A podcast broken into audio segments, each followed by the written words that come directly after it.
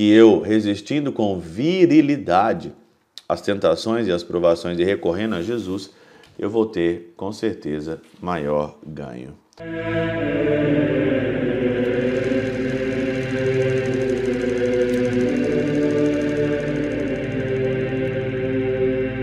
Pai, do Filho e do Espírito Santo. Amém.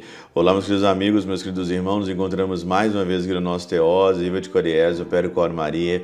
Nesse dia 27 de janeiro de 2024, nós estamos aí então nessa terceira semana do nosso tempo comum. Hoje é dia de Santa Ângela de Mérici e nós vamos pedir então a intercessão dela neste dia aqui de hoje.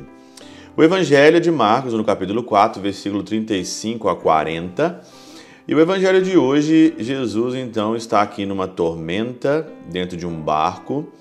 Ele leva os seus discípulos e quando começa o vento forte, quando começa a tormenta, diz aqui o Evangelho que Jesus está dormindo na popa do barco e aqui ele estava dormindo sobre um travesseiro, né? Isso é um travesseiro, deve ser uma almofada, alguma coisa que tinha lá para eles sentarem. Jesus estava dormindo, estava tranquilo, né? O que, que significa isso na nossa vida, na tua vida?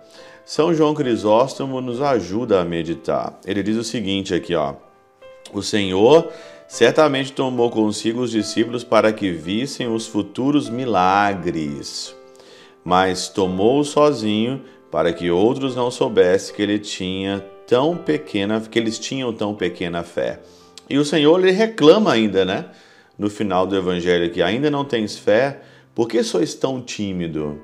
Então o Senhor pega aqueles que têm pouca fé, leva para esse momento aqui, vamos dizer, de tentação, de provação. E é assim que o Senhor faz conosco. Quantas vezes nós não enfrentamos momentos de tentação, momentos de provação, para que a gente possa ter ganhos ainda maiores. Por isso, para mostrar que outros atravessavam o mar separadamente, acrescenta, outras embarcações o seguiam. Não estava sozinho, Jesus estava sozinho na embarcação com os discípulos, mas outros o seguiam.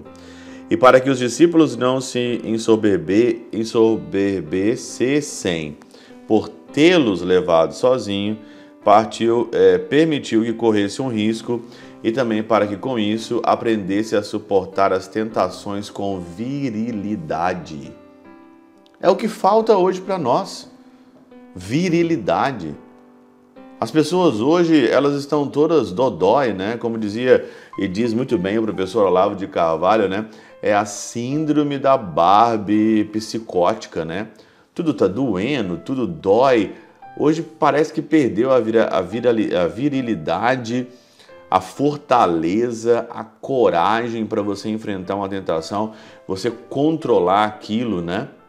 Não, eu não vou cair nesse pecado, eu não vou cair mais aqui nesse engodo, eu vou resistir, não me pega mais. A gente é facilmente seduzido, né? Por vários momentos, principalmente quando nós estamos com o nosso emocional abalado quando nós pensamos mais com o emocional, pensamos mais com o sentimento e esquecemos de pensar com a razão, esquecemos de pensar com a fé e esquecemos, se a gente resistir com virilidade, nós vamos ter um ganho maior na eternidade. E segue, né? Então levantou-se uma grande tormenta para neles gravar um maior sentimento do milagre que realizaria, deu ao dormir ocasião ao temor.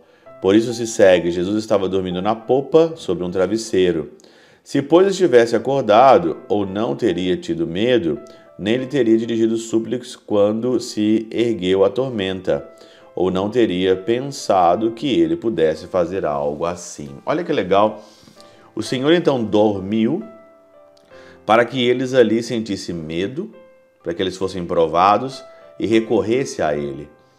Quantas vezes também o Senhor dorme na nossa vida, quantas vezes o Senhor desaparece da nossa vida e a gente procura soluções imediatas em outros lugares e a gente não vai pedir ou suplicar a Jesus aqui o nosso socorro. Nós não suplicamos ao Senhor.